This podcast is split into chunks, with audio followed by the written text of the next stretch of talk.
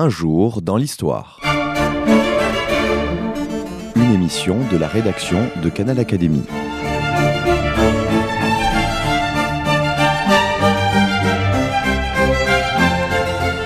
On retrouve Christophe Dickès. Chers auditeurs, bonjour, bonjour à toutes et à tous. Merci d'être à l'écoute de Canal Académie et merci pour votre fidélité à cette émission d'un jour dans l'histoire. François Sureau, bonjour. Bonjour. Je vous remercie d'avoir répondu à notre invitation.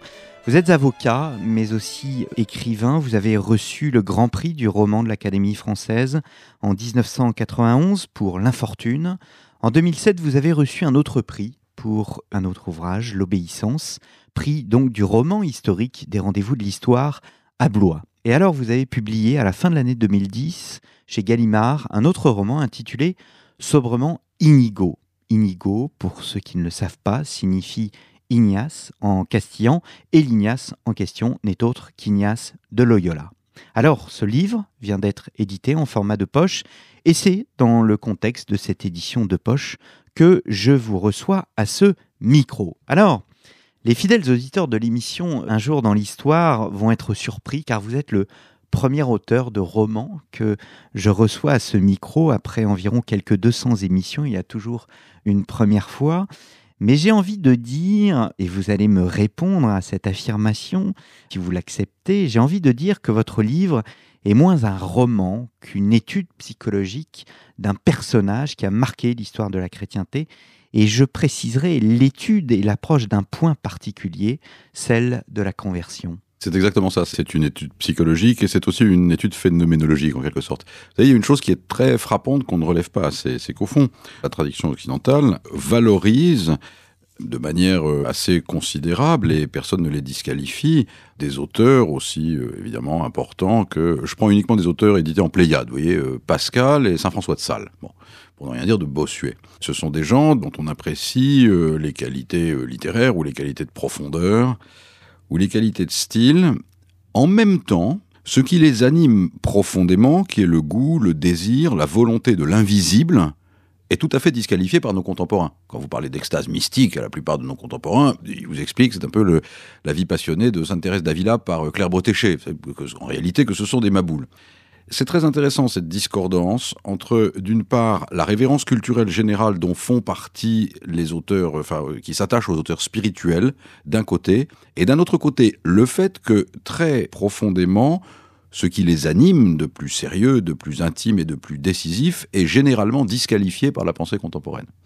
Et c'est là-dessus que j'ai essayé de réfléchir à propos d'Ignace, simplement, d'une certaine manière, en essayant de me mettre à l'intérieur de sa peau d'homme et d'essayer de retracer de l'intérieur, de manière phénoménologique et psychologique, un chemin de conversion. Et c'est là où je dirais que vous êtes historien, parce que au fond, l'historien se doit de se remettre à la place des hommes du passé. Oui, alors quelle est la place justement de vos études historiques?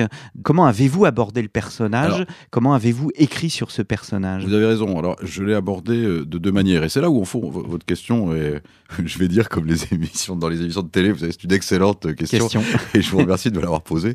C'est une question qui est extrêmement profonde et qui en réalité est extrêmement complexe. Parce que, au fond, sait-on jamais, et je pense que c'est un, des problèmes classiques de la critique historique, sait-on jamais comment l'on voyait le monde à l'époque de Montaigne ou de Blaise Pascal? Si tant est d'ailleurs qu'on puisse parler d'une manière collective de voir le monde à cette époque qui serait plus importante que la manière personnelle de l'auteur dont on parle.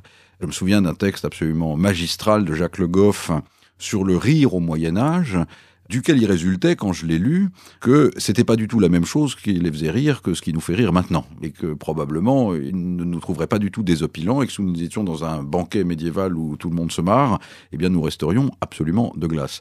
Ce qui montre bien qu'il y a des choses très, la représentation du monde, la pensée qui animait Rabelais ou Montaigne, dans quelle mesure pouvons-nous nous l'incorporer? Je n'en sais rien. En tout cas, c'est sûr que c'est très difficile.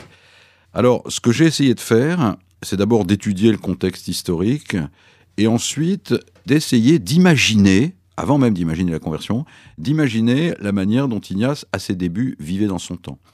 Par exemple, il est clair que la conversion d'Ignace, déjà, c'est une conversion un peu particulière. Ignace n'était pas comme Charles de Foucault, par exemple, un homme issu d'une famille de la noblesse, mais vivant dans un siècle où l'athéisme et la déchristianisation avaient déjà largement commencé leur œuvre, et par ailleurs lui-même pratiquement totalement agnostique. C'est ça Charles de Foucault avant la conversion. Et puis quelque chose se passe, et après il se transforme radicalement. Non, Ignace de Loyola, il vit dans un siècle où il n'est pas envisageable de ne pas croire en Dieu et d'une certaine manière de ne pas être chrétien. Et pourtant, lui-même a pensé à un moment qu'il avait besoin d'une conversion radicale. Qu'est-ce que c'était donc pour Ignace, comme n'importe quel espagnol de cette époque, que d'être chrétien avant sa conversion? Qu'est-ce que ça engageait comme représentation mentale, personnelle, psychique? Alors c'est ça que j'ai essayé de montrer. Et ce que j'ai essayé de montrer au début, avant la conversion, c'est qu'au fond, Ignace est inséré dans un ordre. Ignace est passionnant d'ailleurs parce qu'il est entre la période médiévale et la période de la Renaissance et du monde moderne. Et il est encore, son enfance et sa jeunesse, c'est un homme du Moyen Âge.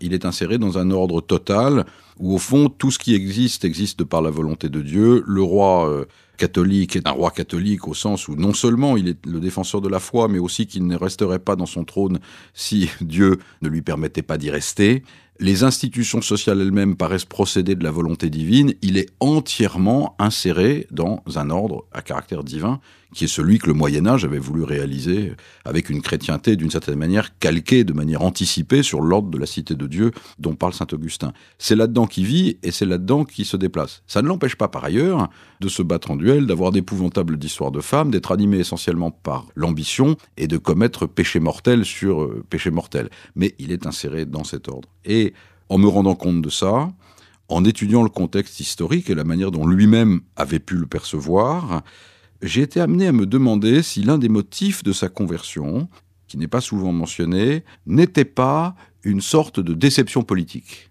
Et c'est une chose qui est rarement relevée par ses biographes. Faute de mieux, en quelque sorte.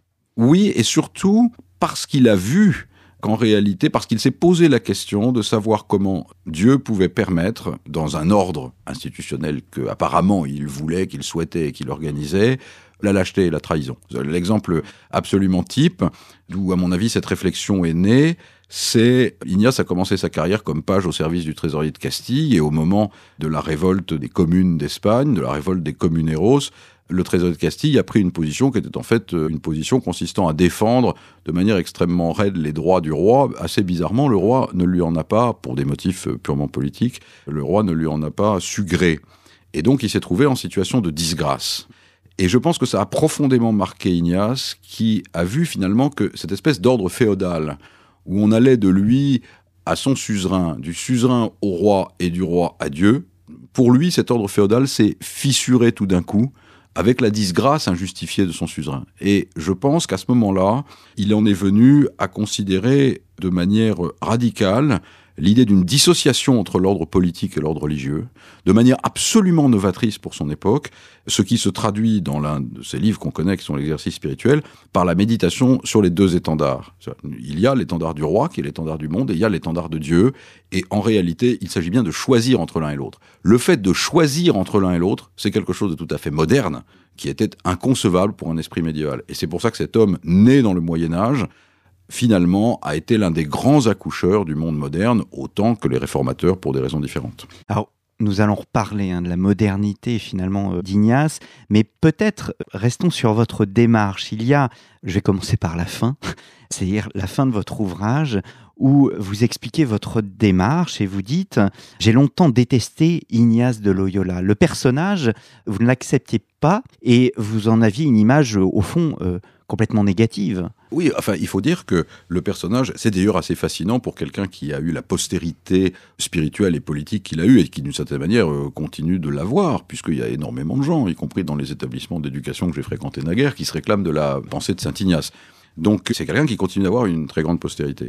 Et en fait, je n'ai pas caché le dégoût la surprise qui s'était emparée de moi lorsque j'ai commencé à découvrir Ignace de Loyola. Alors comment ça s'est fait en réalité Mais oui, comment l'avez-vous découvert? Parce que finalement, est-ce que vous le connaissiez tout simplement par les euh, J'en ai entendu dire que. Euh, bon, alors après, c'est des circonstances assez personnelles. J'ai été élevé dans un collège tenu par les pères jésuites, à une époque où les pères jésuites tenaient les collèges, c'est-à-dire que c'était pas comme maintenant, c'est-à-dire que le recteur était un jésuite, les préfets des études étaient jésuites, il y avait des aumôniers jésuites et j'avais des professeurs jésuites, donc on baignait dans le système jésuite. Ce qui m'a beaucoup frappé, c'est qu'il n'en parlait pas. Il ne parlait absolument pas du fondateur. Alors d'abord, ça, ça m'a intrigué. Il y avait parmi ces jésuites, alors j'ai la chance d'appartenir aux gens qui peuvent rendre hommage aux maîtres qu'ils ont eus. Il y a des gens qui ont de mauvais maîtres. Moi, j'en ai plutôt eu de bons. Ça signifie pas qu'on devienne meilleur, mais en tout cas, on peut leur rendre hommage. Et les maîtres que j'ai eus, euh, et certains jésuites, étaient des gens tout à fait exceptionnels à mes yeux. Moi, j'étais assez euh, un petit garçon, assez ou un jeune homme, assez agnostique et indifférent à tout ça. Ils étaient assez frappants par leur extrême liberté d'esprit et parfois par les risques qu'ils avaient pris. L'un d'entre eux euh, avait eu un comportement exemplaire pendant la guerre, ce qui fait que maintenant il a sa stèle à Yad Vashem comme juste parmi les nations un autre avait été déporté, un troisième. Euh, il y avait là une tournée autour de ce collège, un certain nombre de figures absolument étonnantes, parce qu'on voyait très bien que c'était des gens qui auraient pu, s'ils l'avaient voulu, faire de grandes carrières dans le civil ou dans la politique, et puis qui finalement euh, allaient pieds nus euh, et vivaient assez pauvrement au nom d'une idée qu'ils n'expliquaient jamais. Qu'ils n'expliquaient jamais.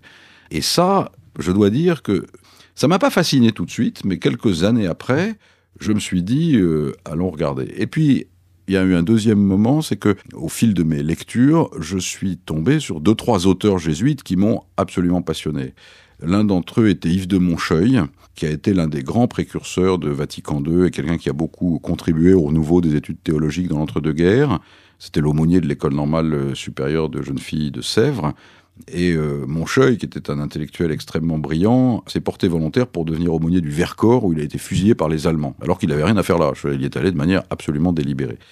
Et l'autre, c'est Michel de Certeau, qui était un très grand spécialiste de la mystique française du XVIIe, et qui était aussi un psychanalyste et un très grand spécialiste de la psychanalyse, et qui était un jésuite un peu sulfureux, parce qu'il surfait, si je puis dire, sur les vagues de mai 68 et par ailleurs un des stylistes les plus extraordinaires que j'ai lus dans ce registre. Alors, voir que ces deux personnages, que j'admirais beaucoup, se réclamaient du même fondateur, entre ça et les souvenirs de mon enfance, un jour je me suis dit, je vais m'intéresser au fondateur. Et comme euh, ce genre de choses passe plutôt pour moi par les livres, je suis allé dans une librairie, une librairie religieuse, c'était le seul endroit où je pouvais trouver ça, c'était la Procure, place Saint-Sulpice leur fait de la publicité, puisqu'il y a vraiment beaucoup de choses chez eux. Le directeur est un ami, voilà. il en sort agré. Ils, sont, vraiment très très bien. Et donc là, je suis allé au rayon Loyola et j'ai fait tomber tous les livres existants sur... Heureusement, il y avait un volume d'œuvres complètes qui était très bien fait et j'ai commencé à lire les œuvres complètes et là, l'ébahissement m'a saisi. C'est-à-dire que je me suis cru à peu de choses près dans une version euh, publiée et écrite du film Les Visiteurs 2. Vous savez, euh, je ne sais pas si vous avez vu Les Visiteurs 2, mais Les Visiteurs 2, bon, c'est un film euh, qui vaut ce qu'il vaut, enfin qui est assez pittoresque. Et puis à un moment, il y a une scène absolument ridicule où un moine dominicain de l'Inquisition agite un crucifix euh, sous le nez d'un malheureux qui a commis une pécadille en lui disant Abjure ta foi en Belzébuth et tu mourras pardonné. Et alors, la lecture du début des exercices spirituels d'Ignace m'a fait exactement cette impression. J'ai trouvé tout ça. J'ai eu deux réactions. La première, c'est de trouver tout ça médiéval, ridicule et déplacé. Et la deuxième, plus profonde, d'hostilité à l'égard de cette pensée, qui me paraissait en fait uniquement destinée à maintenir les esprits faibles dans la peur pour pouvoir asseoir le pouvoir ecclésiastique. c'est l'impression euh, d'une espèce de cléricalisme de terreur, quoi, que m'a donné le livre. Donc, franchement, au début, j'ai pas aimé ça du tout. Je me suis dit, bon, je ne peux pas m'arrêter là, puisque je n'imaginais pas que Moncheuil, ou Certeau, ou Martelet, ou Teilhard avaient euh, pu suivre un type pareil. Et donc, je suis passé au deuxième volet de mes épisodes avec Ignace. J'ai pris le récit. Ignace, à la fin de sa vie, a dicté le récit de sa vie à son secrétaire.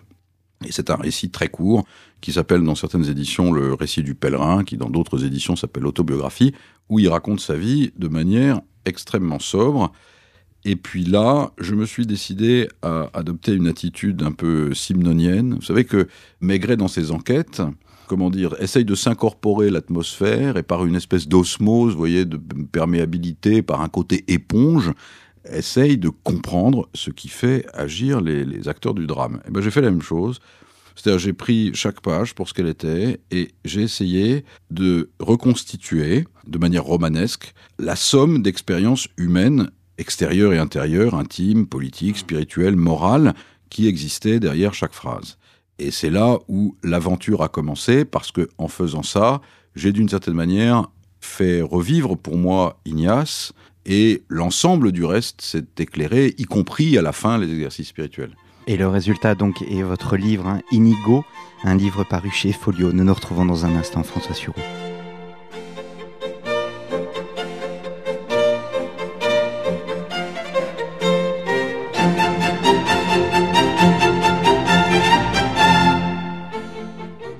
Ne connaît pas ces évocations insolites de monstres marins, grouillant de mollusques, de crustacés, de grenouilles, de gueules de requins et autres créatures de la mer, prenant la forme de nez, de bouche ou d'oreille, pour en faire surgir le portrait allégorique de l'eau Archimboldo a connu une immense gloire de son vivant. Il avait brillé à la cour impériale des Habsbourg, à Vienne, au XVIe siècle. Puis il était tombé totalement dans l'oubli jusqu'à sa redécouverte au XXe siècle par les surréalistes. Redécouvrez la modernité de ce peintre dans notre émission Carrefour des Arts sur canalacademy.com.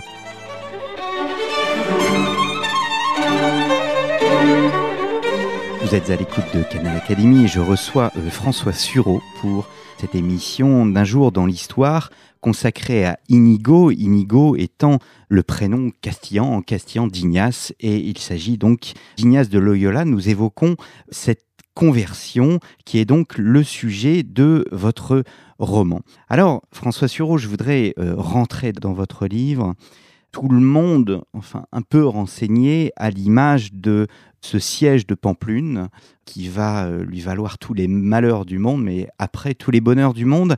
Mais il y a une très belle image que vous utilisez au départ de votre ouvrage, c'est cette euh, confession d'Inigo. Et bien évidemment, la confession est très présente tout au long de cet ouvrage. Or, il s'agit d'une confession un peu spéciale, puisque Inigo ne se confesse pas à un prêtre, mais à un soldat. Ça se faisait à l'époque. Hein. Quand il n'y avait pas de prêtre, on se confessait au premier chrétien venu, ce qui quand même demande... Euh, faut pouvoir quand même. Pourquoi est-ce que je l'ai placé en début du livre? Je l'ai placé en début du livre parce que l'un des propos de ce livre, c'est de montrer qu'il n'y a pas de conversion. Et ça, je pense que ça, d'ailleurs, ça ressortit de la pensée ignatienne. C'est-à-dire que dans l'idée de la conversion, enfin, faut savoir, ou plus exactement, faut savoir ce qu'on appelle une conversion. L'idée de la conversion, c'est au fond l'idée de quelqu'un qui vivrait euh, dans l'aveuglement, le péché et l'obscurité, et auquel tout d'un coup, Dieu ferait voir la lumière par l'irruption d'un événement extérieur. Alors, cette pensée n'est pas exacte. Ce qui ne signifie pas qu'une fois qu'on a entendu un appel, il ne faille pas se convertir, c'est-à-dire se changer soi-même pour pouvoir répondre à cet appel. Et c'est ce qu'Ignace a essayé de faire ensuite, d'ailleurs par la multiplication de pratiques ascétiques assez austères. Mais l'idée dominante, c'est qu'au fond, Ignace est simplement devenu celui qu'il devait être. Et qu'à un moment, Pamplune a correspondu à une forme d'accélération euh, dramatique, mais un certain nombre d'ébranlements intimes avaient déjà eu lieu avant, ce qui est normal parce que ça se passe comme ça en général plutôt dans toute vie. Et d'ailleurs, et c'est pour ça que je place la scène de la confession au début, parce que dans cette confession, Ignace qui avoue ses fautes, qui a réfléchi sur ses fautes avant une bataille qu'il sait difficile, en fait, euh, il, est il ne recule pas devant sa vérité. Alors, qu'est-ce qui s'était passé déjà avant? Au fond, quand Ignace se confesse la veille de la bataille de Pamplune, il a déjà conscience que quelque chose ne va pas, vous savez, de manière générale. Quand on dit quelque chose ne va pas, vous savez, quand les gens sont déprimés, quelque chose qui ne va pas. Et chez Ignace, il y a plusieurs choses qui ne vont pas. D'abord, il se souvient qu'il a eu euh, de temps en temps euh, des espèces de comme un signe, comme des signes étranges dans sa vie, du fait que, alors qu'il était chrétien, qu'il croyait en Dieu, qu'il allait à toutes les processions, qu'il allait à la messe, etc., que, tout ça n'avait rien à voir, que ça n'était pas satisfaisant, que quelque chose n'allait pas du tout. Et l'un des signes, ça a été euh, l'abcès euh, qu'il a eu au nez quand il était page à Arevalo, qui dégageait une odeur absolument fétide, qui l'a fait penser à un moment qu'il s'agissait en réalité de l'odeur de son âme. C'est très médiéval. Bon. Et puis après, son abcès a guéri, il a oublié. Mais la veille de la bataille de Pamplune, il se souvient de tout ce qu'il a fait de mal, ou plus exactement de tout ce qu'il a fait qui n'avait aucun sens. Par exemple, l'ambition, le fait de servir euh, aveuglément un trésorier de Castille qui ensuite est mis en disgrâce par le roi, le fait de convaincre les gens de Pamplune qu'il faut résister aux Français alors que le rapport des forces est tel qu'il est absurde de résister aux Français. Et pourquoi a-t-il essayé de les convaincre? Par pure gloriole personnelle. Le fait d'avoir voulu faire son, chemin dans le monde en pensant uniquement à lui-même, les relations qu'il a eues avec les femmes, les duels qu'il a eus, tout ceci ne lui apparaît pas seulement fautif, ça lui apparaît absolument dépourvu de sens. Et dans sa confession, il exprime ça, que c'est dépourvu de sens. Et ensuite, le boulet, d'une certaine manière, va achever cette évolution qui, pour moi, avait commencé avant. Alors vous me direz, qu'est-ce que j'en sais? J'en sais rien, mais ça me paraît plausible. En tout cas, plus plausible que cette idée, si vous voulez, d'une révélation brutale qui transformerait complètement un homme. Ignace, avant, était un chrétien, et c'était un homme qui avait une conscience, c'était un homme d'une grande intelligence, et en fait, la vie qu'il avait menée, au fond, ne le satisfaisait pas. On en revient au témoignage, à son propre témoignage personnel hein, que vous évoquiez tout à l'heure avant la pause, c'est-à-dire que vous ressentez au fond que avant l'épisode de Pamplune, eh bien, il y avait malgré tout des prémices et des racines. Oui, j'ai essayé, si vous voulez, j'ai essayé de les montrer. Alors, c'est là où, rentre en jeu, en ligne de compte, l'aspect psychologique ou phénoménologique dont on parlait tout à l'heure ensemble. J'ai essayé de le montrer de manière, euh, de manière réaliste, c'est-à-dire, euh, j'ai souvent été frappé dans les vies de saints, euh, à part celle de Julien Green sur François d'Assise, que je trouve absolument magistral, mais j'ai été souvent frappé dans les vies de saints par leur caractère idéaliste. Par exemple, on dit euh, Ignace ensuite a renoncé au monde, aux honneurs, aux femmes, à l'ambition, etc. Et euh, voilà, ça paraît normal en quelque sorte. Mais ça n'a rien de normal. C'est-à-dire pour voir ce que ça suppose, il faut avoir avant essayé d'éprouver en soi-même l'intérêt, le goût des honneurs, des femmes, de l'ambition, du pouvoir, etc. Il faut le rendre sensible. Ce sont des choses qui ont un attrait absolument extraordinaire. Il n'y a pas besoin de plonger dans une campagne électorale pour s'en rendre compte. Ça a un attrait absolument extraordinaire, un attrait charnel, un attrait puissant. Ça paraît résoudre pouvoir contribuer à résoudre une part du mystère de l'existence et renoncer à ces choses à la fois concrètes et prodigieusement rémunératrices pour quelque chose d'invisible, dont on n'a même pas la certitude, qui procède du récit controuvé de la vie d'un Palestinien qui a vécu il y a 2000 ans, franchement, pour arriver à ce résultat, il faut parcourir un chemin qui est extrêmement long. Et donc, mon idée était de rendre très très sensible le début de ce chemin. Et donc ça, c'est la première chose que j'ai essayé de faire, c'est d'essayer de prendre Ignace juste avant la conversion avec euh, tout ce qu'il était, tout ce à quoi il tenait parce que c'est comme ça qu'une conversion s'apprécie. Donc il y a la défaite de Pamplune, il est blessé, il est même gravement blessé, hein, je passe sur le moment où les médecins commencent à s'occuper de son cas, où il demande même à être à nouveau opéré. Il y a un débat entre historiens d'ailleurs sur ce point, puisque il y a deux écoles. Il y a ceux qui pensent que, en réalité, euh, bon, il avait pris un boulet dans la jambe et il risquait de finir boiteux parce que la jambe s'était mal consolidée. Il y a deux écoles. Il y a ceux qui pensent que c'est les chirurgiens français qui, après quelques semaines sur le champ de bataille de Pamplune, lui ont à nouveau brisé la jambe à sa demande. Et ceux qui pensent que ce sont les chirurgiens euh, basques qui l'ont à nouveau brisé à sa demande une fois qu'il fut revenu à Loyola. Et donc il y a un débat entre ces deux écoles historiques. Ce qui est vraiment étonnant et ce qui constitue en quelque sorte les prémices des exercices spirituels, c'est que il apparaît comme un homme seul, seul et je dirais même solitaire dans sa progression. Il est dans son lit, il ne bouge quasiment pas, il est entouré de sa famille. On va même dire qu'il perd le goût des choses. Oui, alors, il y a certainement euh, chez lui un certain, une espèce d'ébranlement absolument euh, profond. Il prend progressivement conscience d'avoir mené une vie absurde, d'avoir engagé tout le monde dans une bataille où pas mal de gens sont morts alors que cette bataille n'avait aucun sens, d'en avoir reçu aucune rétribution particulière, ni en termes d'honneur, ni en termes de rien, d'en rester estropié probablement à vie. Enfin, tout ceci, euh, je dirais, de nature quand même à, à l'ébranler sérieusement. Et c'est un ébranlement auquel il va faire face entièrement seul. Et il y a une chose qui est très frappante chez Ignace, et pratiquement jusqu'à la fin, et c'est d'ailleurs très paradoxal. Ignace est absolument un homme de paradoxe. J'en citerai plusieurs exemples par la suite. Mais le premier paradoxe, c'est que voilà un homme qu'on voit en général comme le défenseur euh, presque forcené, si je puis dire, de l'Église hiérarchique, de l'Église hiérarchique de la contre-réforme, qui en réalité a toujours été seul, ou à peu de choses près, s'est toujours tenu à l'écart des structures hiérarchiques au point d'être inquiété par elles, et en particulier par l'Inquisition au moins deux reprises, a fondé son ordre avec quelques compagnons, ne voulait pas devenir prêtre et ne s'y que pour que ses ennuis cessent, et qui ensuite a établi son système, certes relié au pape, mais à côté des structures, en particulier épiscopales, paroissiales, classiques, de l'Église traditionnelle, en fondant un type d'ordre entièrement nouveau, dont les religieux ne disaient pas l'office, ne vivaient pas dans des couvents. Enfin, il y a quelque chose de très très paradoxal chez Ignace. Et dans le début, il mène ce chemin de conversion à peu près tout seul. Une fois qu'il est convaincu que Dieu lui indique la voie à suivre, qu'est-ce qu'il veut faire? Mais il veut pas devenir prêtre. Il voit assez vite, malgré une tentation, qu'il n'est pas du tout fait pour devenir chartreux. Il veut pas rejoindre l'un des nombreux ordres avec des figures extraordinaires qui prolifèrent dans l'Espagne de cette époque. C'est quand même, c'est l'Espagne de Thérèse, enfin quelques années près naturellement, mais c'est quand même l'Espagne de Thérèse d'Avila, de Saint Jean de la Croix, de Pierre d'Alcantara, euh, de la mystique franciscaine, de la réforme du Carmel. Enfin, il y a des figures spirituelles incroyables auxquelles il aurait pu non, mais pas du tout. Pas du tout. Il mène son chemin solitaire. La seule chose qu'il veut, c'est aller mendier jusqu'à Jérusalem et probablement s'offrir aux martyrs là-bas en mangeant des herbes le long du chemin. À aucun moment, il ne veut devenir prêtre, il ne veut fonder un ordre, il ne veut rien. En réalité, Il veut devenir un saint. Il est le chrétien parfait. Il veut devenir un saint. Il ne veut pas.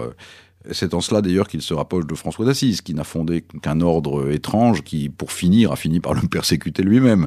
Il n'est pas, il ne veut pas s'insérer dans l'ordre hiérarchique et il restera seul jusqu'à Paris où il va euh, s'agréger avec un nombre de compagnons pour essayer de former une espèce de compagnie, une sorte de groupuscule. Les premiers compagnons vont dire le laisser tomber, les Espagnols pour la plupart. Mmh. Et c'est uniquement la deuxième série des compagnons, c'est-à-dire Saint-François Xavier, Pierre Fabre, etc., avec lesquels il va prononcer le vœu de Montmartre et, former la compagnie. Mais tout ça dans le cadre d'une démarche qui est extraordinairement personnelle. Et ça aussi, c'est assez fascinant. Alors, il y a toujours, hein, quand on a euh, des doutes, des peurs, il y a un saint euh, dont on parle généralement euh, toujours, c'est le Saint Pierre.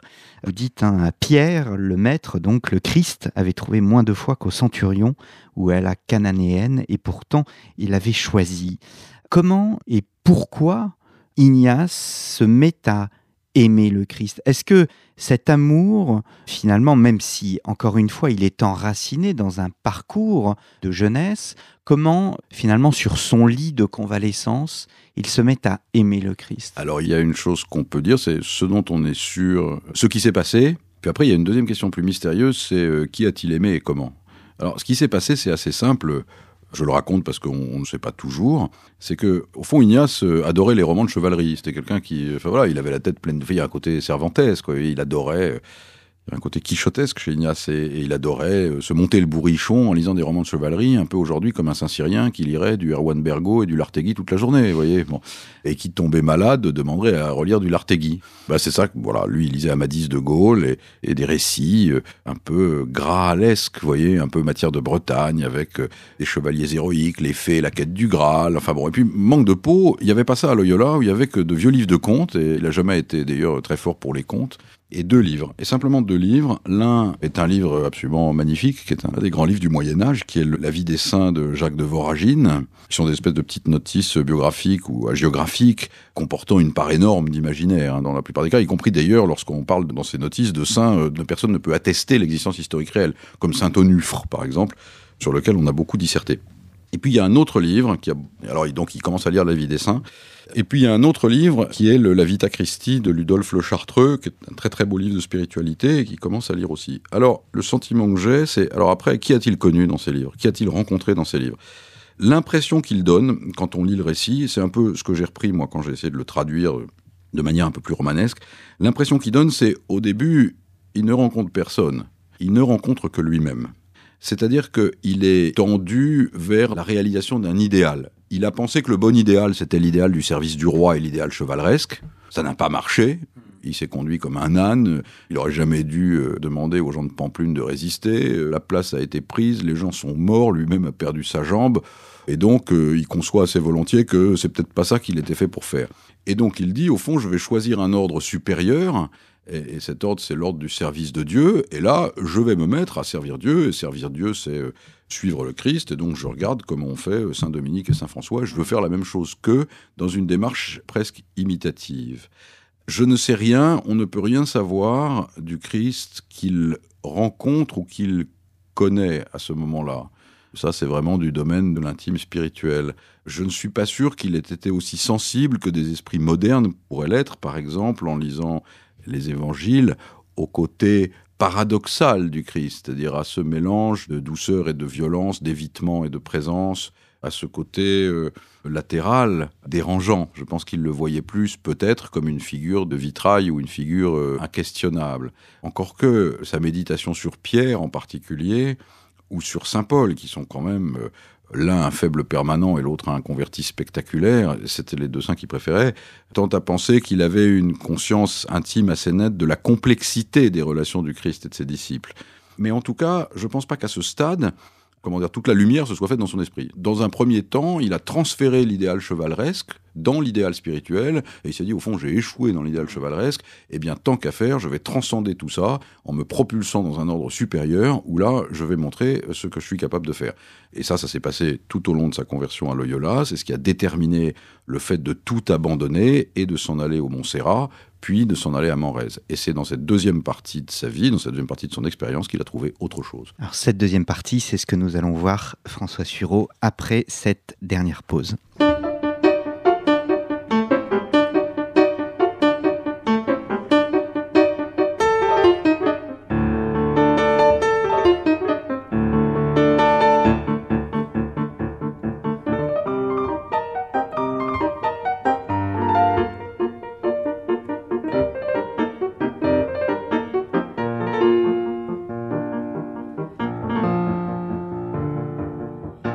Entamons la dernière partie de cette émission consacrée à Ignace de Loyola, à sa conversion. Je reçois François Sureau qui a reçu le Grand Prix du roman de l'Académie française en 1991 et vous venez de publier donc euh, Inigo, un livre qui a été publié en 2010, fin 2010 et qui vient d'être édité chez Folio dans la collection donc de poche.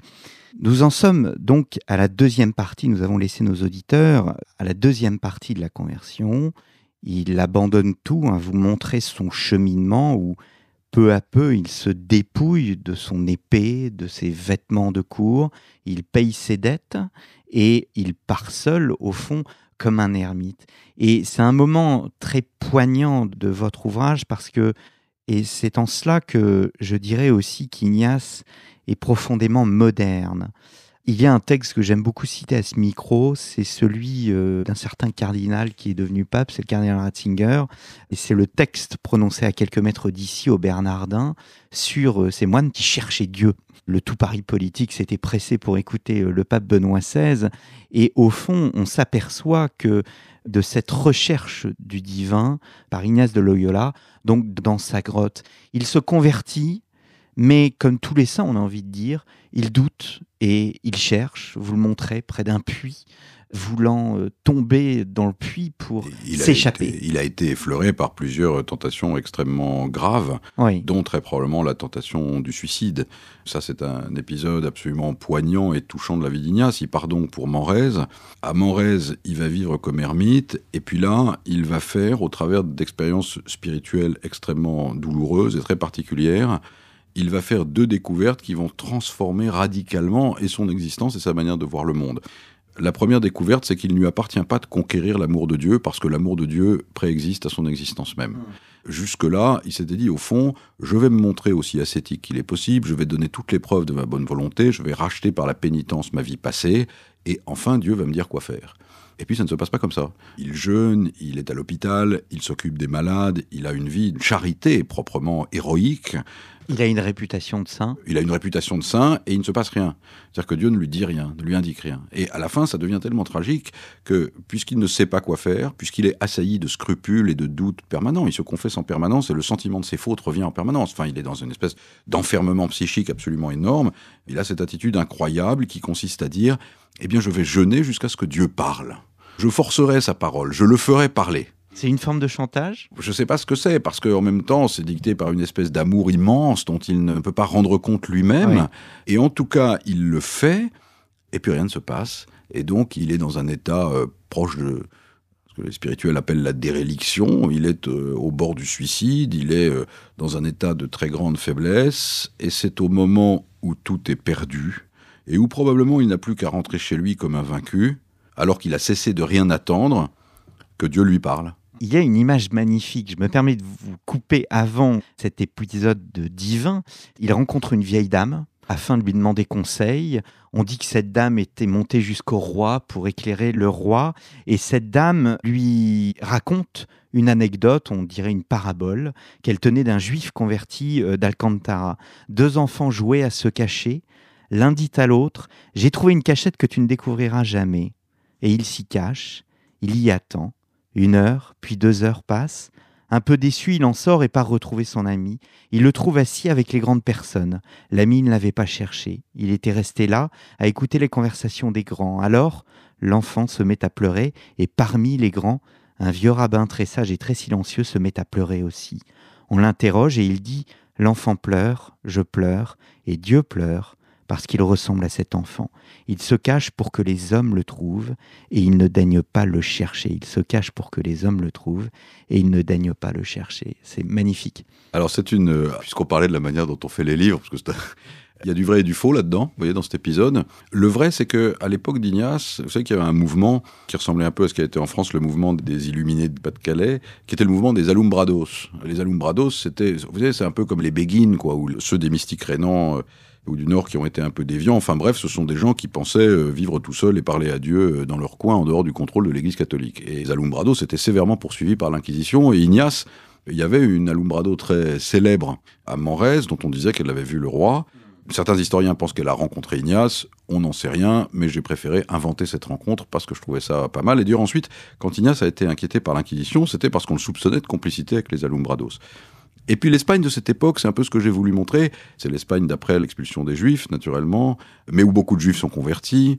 C'est l'Espagne de la Reconquista, il reste beaucoup d'anciens musulmans. Et malgré tout, il y a ce mélange, il y a une présence du judaïsme qui reste assez forte, y compris à l'intérieur des clercs ou des autorités épiscopales. Et donc c'est pour ça que j'ai raconté mon histoire rabbinique, qui n'est pas du tout une histoire rabbinique de l'époque, mais qui est d'un auteur spirituel du XVIIIe siècle, qui est un rabbin assidique, qui est le Rav de Berditchev, qui est l'un de ceux qui racontait cette histoire et que j'ai anachroniquement transposé à l'époque de d'Ignace. Mais elle montre bien cette volonté de rechercher Dieu et donc là on en vient à ce moment divin, il est au sens propre, c'est-à-dire qu'il a réalisé euh, un jeûne, va en souffrir plusieurs fois, il ira à l'hôpital, plusieurs fois son entourage le lèvera et il a, on peut dire, une, forme de révélation. Oui, il il fait l'expérience intime du fait que la volonté n'y est pour rien. Et ceci va transformer absolument sa manière de voir le monde. C'est-à-dire qu'il va concevoir que l'amour de Dieu n'est pas quelque chose qu'on provoque, mais quelque chose qui est antérieur même à sa propre existence, puisque sans amour de Dieu, il n'existerait pas, euh, y compris dans les fautes qu'il commet. Et puis ensuite, il va avoir une deuxième idée qui va inspirer la totalité de l'optimisme ignatien, et en particulier de son attitude à l'égard de la mission et de la conversion, c'est que le monde est déjà sauvé par le Christ, et lui avec et que donc la totalité de la tâche du chrétien consiste d'une certaine manière à seconder en permanence l'acte créateur et rédempteur de Dieu, à se mettre dans son sens, à essayer dans chaque situation de discerner ce qui va, ce qui correspond à cette action de salut et à ce qui s'en écarte, à bannir ce qui s'en écarte et à se mettre dans le sens de ce qui correspond à cette action de salut. D'où l'incroyable curiosité intellectuelle des jésuites qui ont immédiatement suivi Ignace, non seulement François Xavier, mais, mais surtout les jésuites de Chine, Matteo Ricci, etc., qui vont être avides dans chaque situation de se demander sans a priori dogmatique si ce qu'ils voient devant eux est de nature à aider à l'œuvre de salut ou non sans préjugés théologiques d'aucune sorte. Et c'est ce qui va donner d'ailleurs à la compagnie son aspect avant qu'elle ne devienne assez franchement réactionnaire au XIXe siècle, c'est ce qui va lui donner son aspect formidablement novateur. Alors ça, c'est pour le côté politique. Intimement, ce dont il fait l'expérience à Manrese, c'est qu'au fond, Dieu l'a aimé d'abord, et que donc, il n'a pas de raison, j'allais dire vulgairement, de s'en faire. Et ceci, il va l'entendre, comme un certain nombre de mystiques l'ont entendu, par cette espèce de voix intérieure qui est comme un silence habité. Et c'est ça qui va déterminer ensuite la totalité de son attitude. Alors après, après ça, il va avoir une série de visions qui sont décrites sous le nom de visions de Morès, dont certaines sont particulièrement impressionnantes, et notamment la vision de la création du monde. Ah ça c'est extraordinaire, je me permets de vous lire, il vit un jour comment Dieu avait créé le monde et comment il ne cessait de le créer plus loin. Il comprit l'ordre qui présidait à la création. Il s'étonna des liens qui lui apparaissaient désormais dans une grande clarté, qui unissait les vérités de la foi, la beauté des œuvres de l'esprit, les découvertes des savants on a du mal à s'imaginer au fond que, enfin, une telle révélation de voir le commencement et la fin de toute chose, la totalité de la divinité. Il a des, il a des visions intellectuelles. Euh, c'est étonnant parce que ça n'était pas un intellectuel. Le père de Guibert, qui a beaucoup commenté la mystique ignatienne, disait au fond, ce sont des, ce sont des sortes de révélations intellectuelles. C'est-à-dire qu'il voit, après, il y a une phrase très, très ignatienne qui est voir Dieu en toute chose. Il voit très clairement, et il en parle à Polanco, il, voit la présence de Dieu en toute chose. Et il comprend tout d'un coup, de manière absolument sensible, comment Dieu est présent partout, comme une espèce de chose cachée, agissante, invisible, et qui provoque en permanence une victoire du bien sur le mal. Et il le voit de manière euh, radicale et incontestable. Il le voit tellement bien qu'il a une phrase tout à fait étonnante qui aurait pu le faire passer pour un hérétique. Il dit à un moment à Polanco dans le récit que même s'il n'y avait pas les Écritures, même s'il n'y avait pas l'Évangile, même s'il n'y avait rien, il a été instruit par Dieu directement, il dit comme un maître d'école instruit un enfant, si bien que s'il n'y avait pas de texte, s'il n'y avait pas de Bible, s'il n'y avait rien, eh bien il ne saurait jamais douter des vérités de la foi. Parce qu'il a été instruit directement. Ça ressemble presque à la conversion de Saint Paul en réalité. Je veux dire, il, voit quelque chose. Il a un, il a un chemin de Damas, euh, il a vu les cieux ouverts. Enfin, c'est très très impressionnant. Alors j'ai pensé à une autre image hein, d'un saint, c'est celle de, euh, je crois ne pas me tromper, de saint Augustin qui réfléchissait sur l'éternité et qui croise un petit enfant qui essaie de mettre la mer euh, dans un petit trou de sable et l'enfant lui dit tu auras plus de mal à trouver le secret de l'éternité que moi à mettre la totalité de la mer dans mon petit trou. Donc Au fond, c'est cette vision intellectuelle qui, on se dit que Saint Augustin aurait peut-être aimé avoir ah, Chaque saint a son. Après, les, conversions. Ou les... Ça ressemble beaucoup, vous savez, la conversion d'Ignace, pour moi, ressemble à ça qu'on trouve dans la Bible où, euh, on va chercher Dieu sur la montagne, il y a des éclairs, du tonnerre, il n'est pas dans les éclairs, il n'est pas dans le tonnerre. Et, ensuite, euh, il y eut le murmure du vent. Ignace prend conscience à la fois de la cohérence de la création et en même temps de l'immense discrétion de Dieu, du fait d'une manière qu'il est totalement présent et totalement retiré, parce que s'il n'est pas totalement présent, il ne serait pas Dieu, mais que s'il n'était pas totalement retiré, l'homme ne serait pas libre. Et entre ces deux pôles contradictoires, il va bâtir la totalité de son œuvre théologique et, apologétique.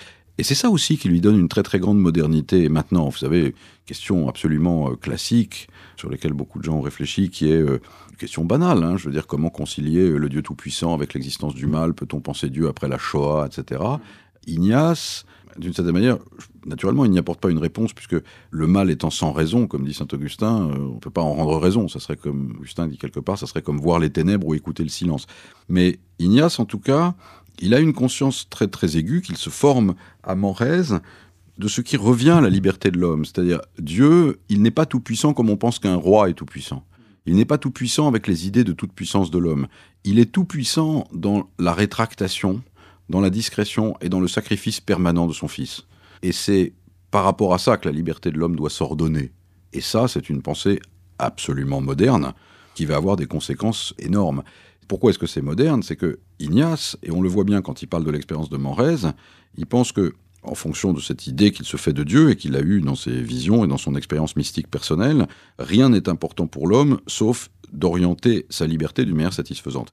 Et dans l'orientation de sa liberté, l'homme n'est pas censé écouter quiconque. Il n'est pas censé écouter quiconque. Il y a une footnote, comme on dit, une note de bas de page dans le récit qui est absolument extraordinaire, où Ignax explique que quand il avait des scrupules, il est allé voir un docteur très savant de Manrès qui passait pour une autorité théologique considérable, et que celui-ci ne lui avait apporté aucun secours, et la plupart des exégètes notent que Ignace veut ainsi indiquer que lorsqu'il s'agit des relations entre l'âme et Dieu, il n'est pas question d'écouter quiconque.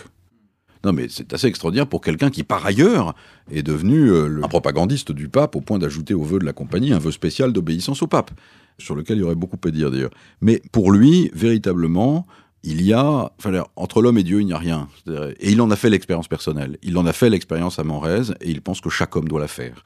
Et ça, c'est véritablement révolutionnaire. Euh, révolutionnaire. Alors, j'avais commencé euh, cette émission par la fin de votre ouvrage. Vos quelques mots, hein, j'ai longtemps détesté Ignace. Je voudrais terminer cette émission par le commencement, ce qui n'est pas le moindre des paradoxes. Vous évoquiez cette discrétion. Or, Ignace, précisément, meurt dans cette discrétion, dans une forme de tutoiement avec le bon Dieu où il est seul avec lui. Ça, c'est quelque chose d'assez euh, fascinant, mais et en même temps extrêmement compréhensible. Je pense que D'abord, euh, il était tombé assez malade, et puis les frères avec qui il vivait, là, ses compagnons d'origine, n'étaient pas convaincus qu'il soit si malade que ça. Il y avait des lettres à répondre, il y avait du courrier, il y avait du travail à faire. Il a dit, je me sens assez malade, et puis on dit, est-ce que le fait d'appeler le médecin ou un prêtre pour recevoir les derniers sacrements peut attendre demain? Il dit, faites comme vous voulez.